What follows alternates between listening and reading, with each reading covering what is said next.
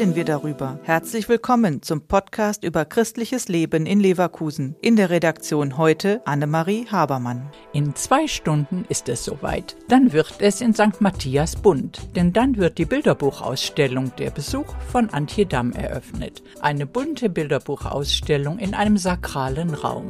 Sabine Höring vom Kirchenvorstand St. Matthias hat sich dafür eingesetzt, dass es in der Kirche bunt wird. Die Kirche eignet sich besonders gut für Ausstellungen, da sie mit ihrem schlichten Konzept sehr gut einlädt, sich auf das, was ausgestellt ist, einzulassen. In der Ausstellung geht es darum, dass der kleine Junge Emil auf die ältere Dame Elisa trifft. Emil bringt durch seine unbefangene Art Farbe in das bis dahin eher graue Leben von Elisa. Antje Damm beschreibt, wie sie ihre Arbeit begonnen hat.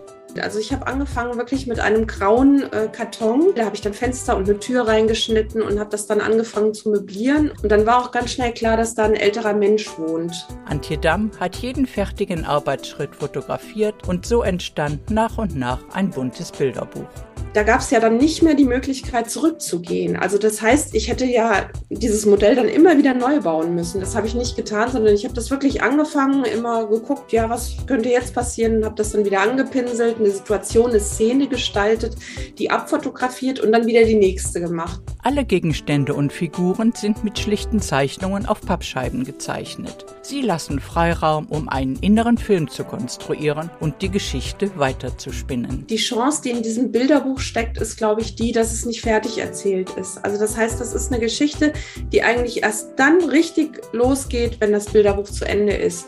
Und das eröffnet einfach total viele Räume, Fantasieräume. In Verbindung mit der Ausstellung finden Führungen und Aktionen statt, wie Sabine Höring weiß. Jede Führung, jede Veranstaltung soll etwas in der Kirche hinterlassen, sodass die Ausstellung Raum greift, alle Menschen, die in die Kirche kommen, mit einbezieht.